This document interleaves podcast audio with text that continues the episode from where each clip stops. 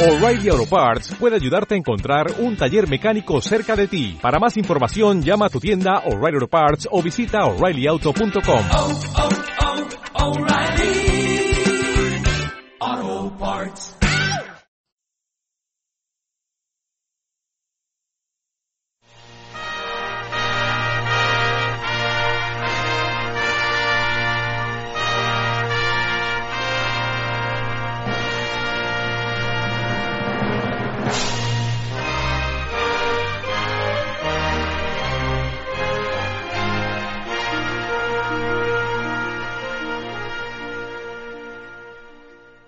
El tema anterior hablamos sobre Policarpo y Justino, dos mártires de la fe, dos hombres que murieron por su fe en Cristo. Grandes ejemplos, historias conmovedoras de hombres que trabajaron duro para el Señor en sus vidas. Hicieron mucho impacto en la iglesia primitiva, lo que lo llamamos primitivo porque era recién en sus inicios. El tema más anterior todavía, a lo que yo quiero ahora avanzar más, es lo histórico. Hablamos sobre los primeros 300 años de la iglesia, cuando estaba en control Roma y los césares romanos. Los césares romanos, como vimos, incrementaron su ataque en contra de la iglesia, comenzando con Nerón, hizo estragos, mató a Pablo, mató a Pedro, luego vino Marco Aurelio, quien bajo su imperio murieron Policarpo y Justino, luego vino Decio, un emperador que odiaba mucho la iglesia, y vamos entonces al quizás el peor César llamado Diocleciano, que comenzó lo que se llama la gran persecución. La persecución de antes era horrible, pero nadie podía imaginarse qué horrible sería bajo Diocleciano. Era indomable su odio para la iglesia y Satanás estaba buscando mediante él borrar totalmente la iglesia. Pero en fin, él murió rápidamente y entró otro, Galerio, el emperador Galerio. Y él siguió la corriente y buscó también erradicar la iglesia. Pero en su lecho de muerte sacó un edicto de toleración diciendo, basta. En 311, un año muy importante, él dijo, basta. Los cristianos no van a desaparecer, no podemos erradicar la iglesia, porque ¿qué estaba pasando? Mediante estas persecuciones de las peores, todo lo que hacía la iglesia era crecer, nada más, crecía y crecía. Mataban a uno, salían dos nuevos, soldados, personas ricas, personas pobres, personas de un país y de otro país. No había distinción entre esclavo y libre. Personas en todo el mundo estaban viniendo a Cristo por medio del ejemplo de los mártires. Y entonces pasó algo increíblemente inesperado, algo que nadie podía ver en el horizonte. Entró un nuevo emperador, un joven llamado Constantino, después de Galerio, y él consolidó el imperio y se hizo sumamente fuerte. Lo que había pasado es que bajo Diocleciano, unos 10, 15 años antes que viniera Constantino, Diocleciano había dividido el imperio en dos, la parte este y oeste, la parte de Constantinopla, que hoy en día es Istambul, Turquía y toda esa parte de Europa, y la otra parte que es Roma, y había otro emperador ahí, pero Constantino se hizo tan fuerte que, en fin, con un poco de avaricia decidió conquistar todo el imperio para sí mismo. Y lo que les voy a contar es una historia muy increíble sobre cómo Dios paró la persecución cuando Constantino trajo sus grandes ejércitos a Roma, le encontró el otro emperador y le paró en un puente llamado el puente Milvio. Y ahí hubo una gran batalla en el año 312 en Roma, Italia. En esta batalla del puente Milvio, a la fuerza, Constantino toma control de todo el imperio. Pero la noche antes que ataca, tiene un sueño. Y en este sueño, él ve la cruz de Cristo pintada en el cielo. Y escucha una voz que le dice, en este símbolo o con este símbolo vencerás. Y él lo tomó como una profecía viniendo de Dios. Y él entendía claramente que esto era un símbolo cristiano. Lo había visto y quizás también lo había odiado. Pero su madre se llamaba Helena. Y ella le había enseñado a él sobre el cristianismo. Y cuando él vio este símbolo, inmediatamente supo que era el símbolo cristiano. Para nosotros se pareciera a una X con una P por el medio, una P muy grande. Y era este símbolo de los cristianos, de una cruz, y sería la cruz de Cristo. En la mañana él se despertó y ordenó que todos los soldados se pintaran esta cruz en sus escudos. Esta X con la P arriba, que era el símbolo cristiano. Seguramente quedaron muy sorprendidos los soldados que normalmente eran paganos y odiaban el cristianismo. ¿Por qué? Porque los dos emperadores que vinieron antes de Constantino habían puesto edicto que maten a todos los cristianos. Entonces, con gran sorpresa, yo pienso que ellos pusieron esto en sus escudos y salieron a la batalla. Era un ejército muy grande en contra de ellos. Pero yo pienso que está bien decir que Dios les dio la victoria. Yo pienso que ese sueño vino de Dios a Constantino. Y vencieron, tomaron Roma y el imperio entero fue puesto bajo el control absoluto de Constantino que se convirtió en un gran emperador, uno que duró muchos años y fue quizás uno de los más importantes en la historia de la iglesia. Ahora, él, al siguiente año, sacó otro edicto que sobrepasó el edicto de toleración de Galerio. ¿Se acuerdan que el edicto de toleración nada más era decir vamos a aceptar, vamos a tolerar el cristianismo, vamos a dejar de perseguirlos. Pero Constantino sacó otro edicto llamado el Edicto de Milán en el año 313. Un edicto de suma, suma importancia llamado el Edicto de Milán. Lo que hacía este edicto era hacer al cristianismo la religión favorita o favorecida del imperio. Yo pienso también a sorpresa de muchos. ¿Por qué? Porque los romanos normalmente ponían su fe en los dioses griegos como Júpiter, Saturno, Zeus. Y entró entonces Constantino y dice, Constantino, el dios más importante, la religión favorecida, la favorita de todo el imperio es el cristianismo. En fin, yo pienso que eso trajo gran regocijo a los cristianos que habían sufrido ya por 300 años bajo persecución horrible de cada tipo. Y solamente hace cinco y diez años esta persecución había estado bajo marcha de Galerio, matando a cristianos como locos. Y Constantino lo paró. Y como dije, esto habrá sido algo increíble, impensado en la mente de los cristianos, pero Dios protegió su iglesia y trajo paz y paró la persecución intensa.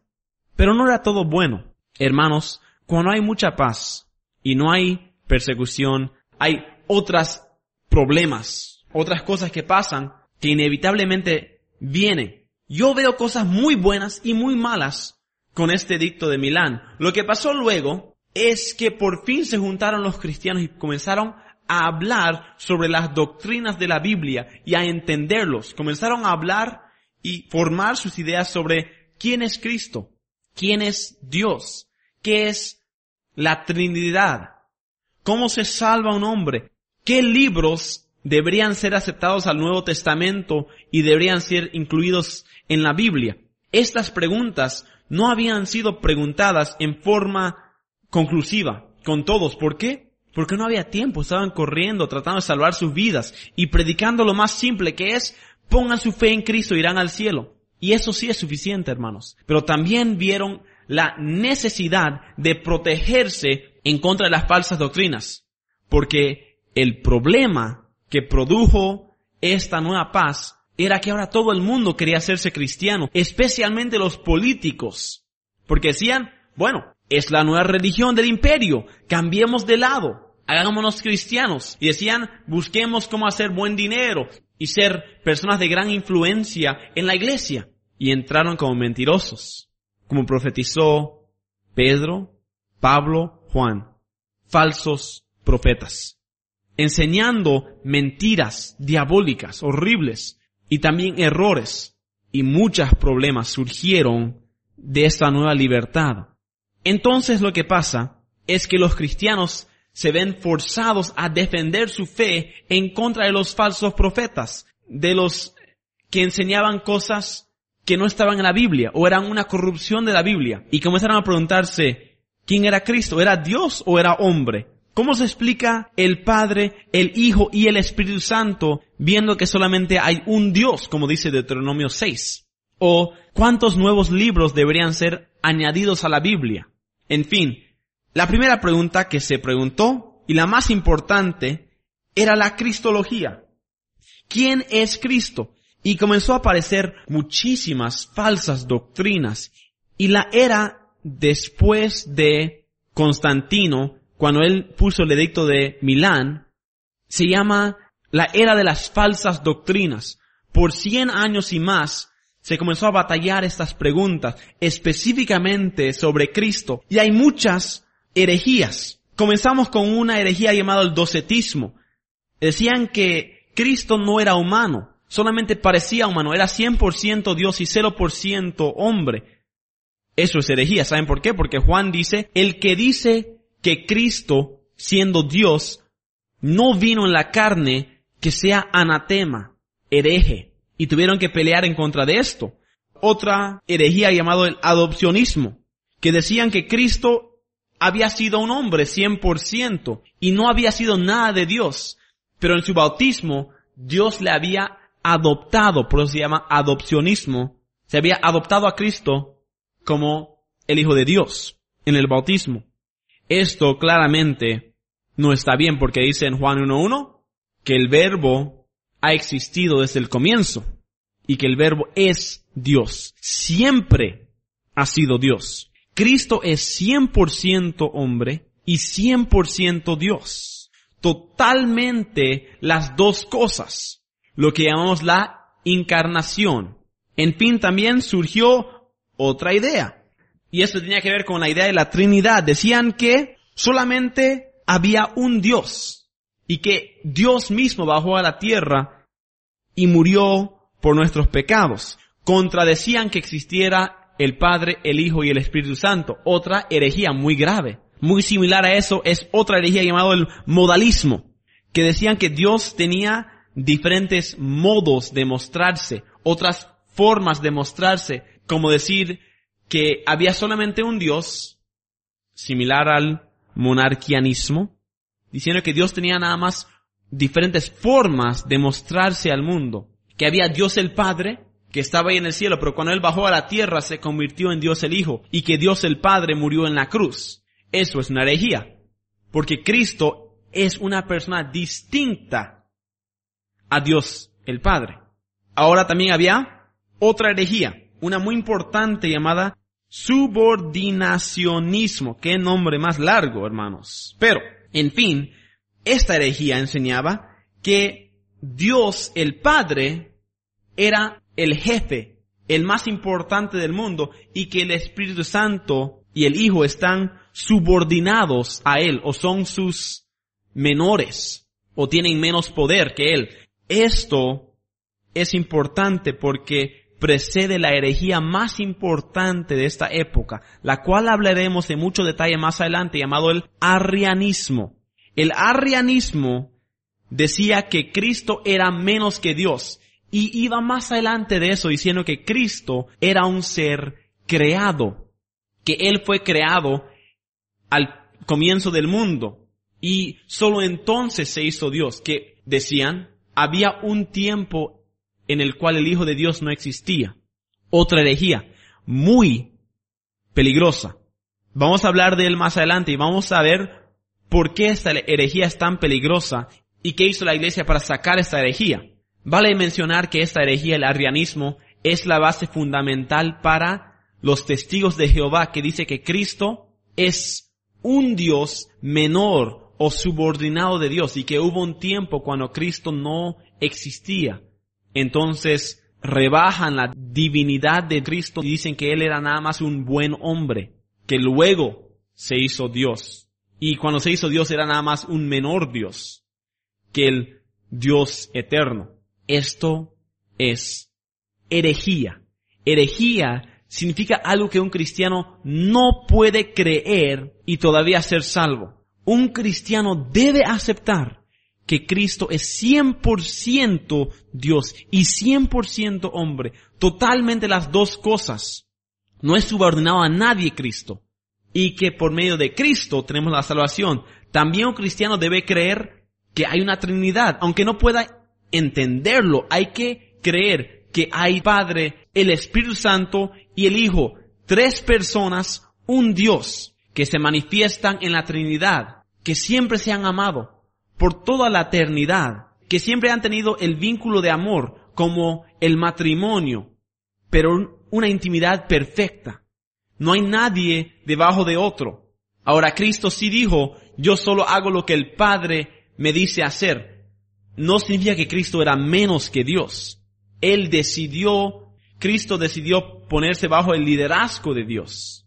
En la misma forma que una mujer respeta y se somete a su esposo, no porque ella es menor en ninguna forma a su esposo, pero por amor a él y viendo que solamente puedes tener un líder, se pone debajo de él y dice, yo te escucharé y te seguiré. Cristo hizo lo mismo. Cristo no era menos que Dios. Él lo hizo fuera de amor a Dios y viendo que solo podía haber un líder y eso era el Padre. En fin, le di ahora un montón de herejías que surgieron en los 100 años después de que la iglesia disfrutaba de el edicto de Milán, que decía que ahora son la iglesia, la religión favorecida en el imperio. Ahora quiero hablarles sobre otro punto de doctrina muy importante, que es el canón. Yo sé que no tenemos mucho tiempo y voy a pasar esto rápidamente, pero en el comienzo de la iglesia, cuando Pablo escribía, Pedro, Judas, el libro de Hebreos también fue escrito, los libros de Juan, de Lucas, de Mateo. La pregunta era, ¿quién decidía qué entraba y no entraba a la Biblia misma?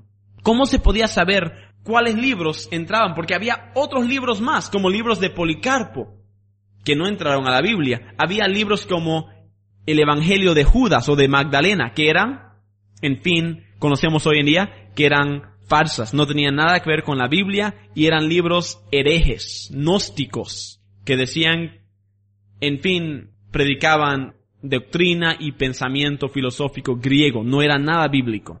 Y se tuvieron que defender de esto. Entonces, ¿cómo decidieron los primeros cristianos qué entraba y qué no entraba la Biblia? Bueno, la Biblia misma habla sobre qué entra y qué no entra. En 2 Pedro 3, 15 al 16 habla sobre que el Antiguo Testamento y el Nuevo Testamento son iguales. En 1 Timoteo 5:18 hay una cita que hace Pablo de Deuteronomio 25:4 y una de Jesús que se encuentra en Mateo 10:10 y él dice que las dos son escritura. En fin, la Biblia se autoidentifica por medio de los libros de Pablo, Pedro y otros que son escritura inspirada por Dios. Ahora, ¿cómo se reconoce qué entra y qué no entra al canón o a la Biblia? ¿Qué libros deberían ser aceptados? Porque antes de ese tiempo, algunos tenían algunos que les gustaban algunos libros, otros tenían otros libros que les gustaban, pero no concordaban al 100%, concordaban como al 90%, pero había algunas preguntas sobre como el libro de Santiago, el libro de Hebreos, el libro de Tercera Juan, no estaban totalmente seguros si debería entrar a la Biblia. Pero los primeros autores, como Clemente, Ignacio y Policarpo, del cual hablamos, cuando ellos escribían cartas a otras iglesias, comúnmente citaban a Pablo, Pedro, Juan. Pero hubo un hombre que entró con su herejía, llamado Marciano, y de esto sale la idea del marcionismo. Él era un gnóstico, el gnóstico era alguien que estaba metido, como le dije, en filosofías griegas. Y él no le gustaba leer la Biblia, la parte de la Biblia que habían escrito los autores judíos. Entonces solamente aceptaba a Lucas y a Pablo. Los, en fin, Pablo era un hebreo, pero escribía a griegos. Por eso Marciano decía, acepto estos libros, pero el resto los voto. Él también tenía la idea que había secretos en la Biblia que no todos sabían, parte del gnosticismo, que decían hay que interpretar la Biblia en forma diferente. Estaba muy metido él en errores muy fuertes y muchos le comenzaron a seguir a él. También él decía que la gente no se salva por medio de fe en Cristo, sino por más conocimiento acerca de la Biblia, que el conocimiento trae la salvación, que es otra vez idea de la filosofía griega, no de la Biblia. Él tenía un canon, una Biblia incompleta. En fin, aceptaba solamente a Pablo y a Lucas. Votó todos los otros libros del Nuevo Testamento y el Antiguo Testamento incompleto lo votó. Decía, no tiene provecho. Los votó y en fin, él dijo, eso es mi Biblia. Y los cristianos dijeron, ahora ¿cómo, cómo nos defendemos? ¿Cómo hablamos en contra de los marcianos? Los que creen y siguen a Marciano y les decimos qué es la Biblia y qué es nuestra Biblia. También en el tiempo de Marciano surgió el error de los montanistas. Los montanistas eran personas que vivían en las montañas, vivían secluidos y ellos pensaban que tenían la habilidad de añadir a la Biblia por medio de las profecías. Muchos dicen que los montanistas son los primeros pentecostales en la historia de la iglesia. Los montanistas conocían bien su Biblia y yo creo que había muchos cristianos entre ellos, pero tenían un error. Ellos pensaban que el canón o la Biblia no estaba cerrada, que ellos podían profetizar y decir cosas que iban a pasar en el futuro y hablar por Dios, diciendo en fin, que ellos podían añadirle a la Biblia. Pero dice en Apocalipsis que si alguien añade o cambia algo en la Biblia, es inaceptable, es anatema. La Biblia está cerrada, completa. Eso va también para la Iglesia Católica, que ellos dicen que sus tradiciones tienen el mismo peso que la Biblia. Eso es un error horrible. La Biblia está cerrada. Y cuando alguien dice ser un profeta, lo que está diciendo es que está escribiendo otro capítulo en la Biblia. Porque el que profetiza habla por Dios, ¿no es así? Eso significa ser profeta. Todas las profecías que han pasado en la historia del mundo se encuentran en la Biblia. No hay razón para pensar otra cosa. Lo que se profetiza entra a la Biblia, porque es palabra de Dios.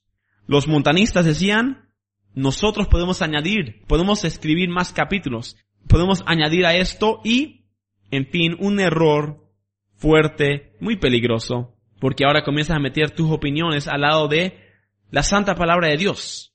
Y comenzaron a preguntarse los cristianos por el problema con los montanistas, ¿hay más revelación de Dios? ¿Hay más que se puede añadir a la Biblia? ¿Dónde se cierra la Biblia? Y preguntas difíciles comenzaron a surgir y tuvieron que buscar respuestas.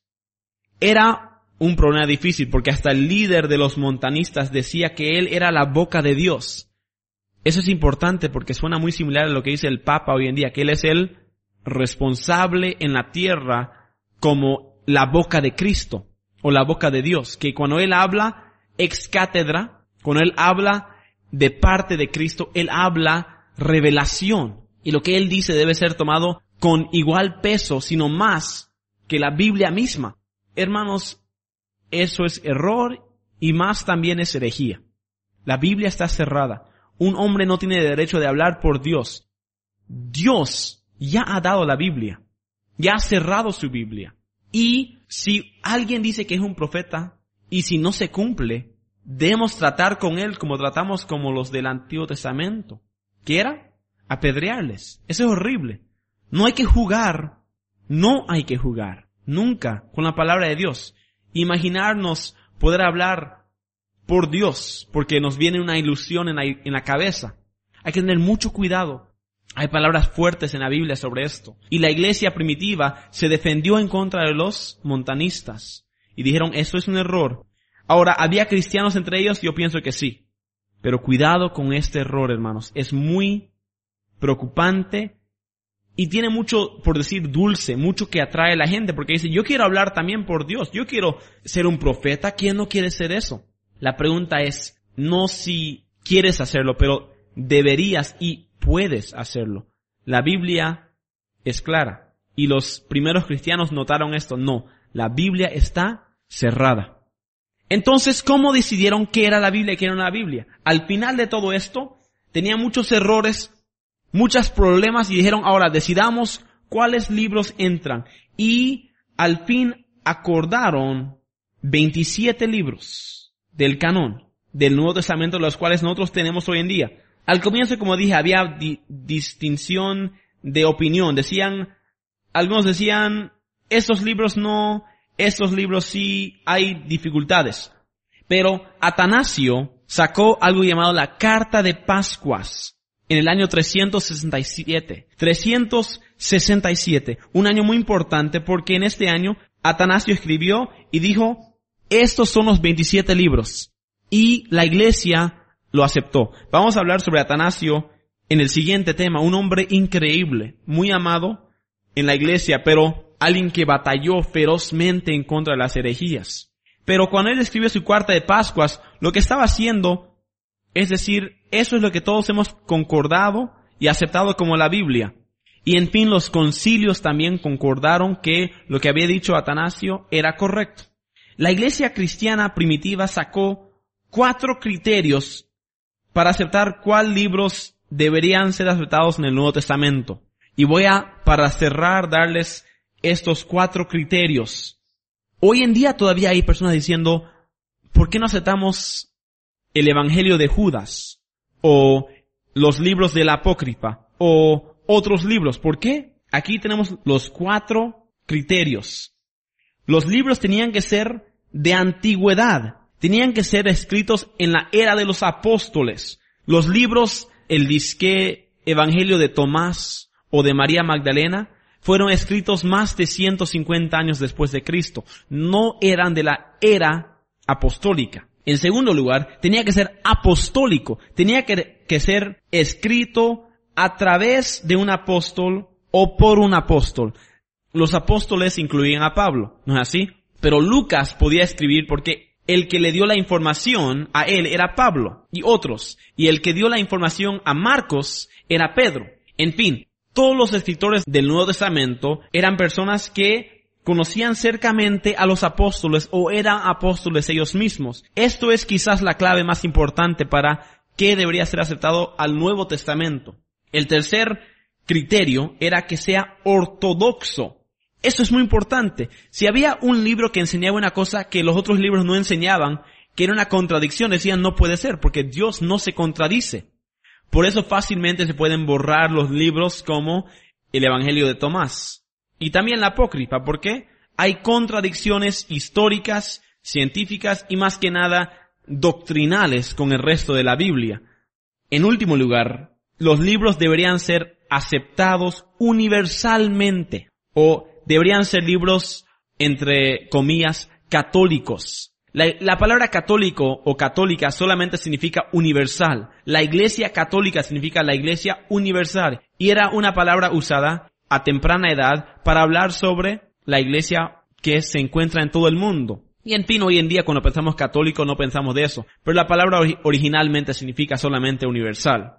Y entonces, un libro para ser aceptado al Nuevo Testamento tenía que ser aceptado universalmente. Y en los concilios cuando se reunían los jefes de la iglesia, decían, estos libros aceptamos universalmente, no tenemos duda alguna. Y cuando Atanasio sacó su carta, todos dijeron sí, él lo encajó. Todos estos libros encajan con los criterios que ya he dado, los cuatro criterios. Estos libros entran a la Biblia. Y no hay que dudar. Los libros no se contradicen. Todos son inspirados por Dios claramente y tienen uso para enseñar, para redarguir, para instruir en justicia. Y son escritos por medio de hombres, pero inspirados por el Espíritu Santo. Por eso son libros inspirados. Y así tenemos el canón entero del Antiguo y el Nuevo Testamento de 66 libros cabales. Y bien, hemos hablado sobre la libertad que trajo Constantino, algo impensable, y el cambio en el imperio romano cuando mucha gente estaba viniendo a la iglesia cristiana, todos querían ser cristianos, políticos, ricos, pero por malas razones. Y comenzaron a haber muchas herejías de las cuales hablamos, específicamente los, las herejías muy, muy peligrosas sobre la cristología, porque estaban dudando acerca de la deidad o la humanidad de Cristo. Pero un cristiano, como dijimos, debe que creer que Cristo es 100% hombre y 100% Dios. Las dos cosas en totalidad. En segundo lugar, un cristiano debe decir, la Trinidad existe aunque no lo entienda. El Padre, el Hijo y el Espíritu Santo son iguales, son un Dios en tres personas. Y en tercer lugar, el canón, que el canon es inspirado por Dios, que la Biblia, siendo el canon, está sin errores, sin contradicciones, de ninguna manera, porque es la palabra misma de Dios. Estas tres cosas son las doctrinas primarias, las doctrinas centrales del cristianismo, y obviamente entra con Cristo la salvación por fe y no por obras. Ojalá les gustó este tema. Yo sé que hablamos mucho de falsas doctrinas, quizás no se acuerden todos los nombres, pero acuérdense que Dios protegió su iglesia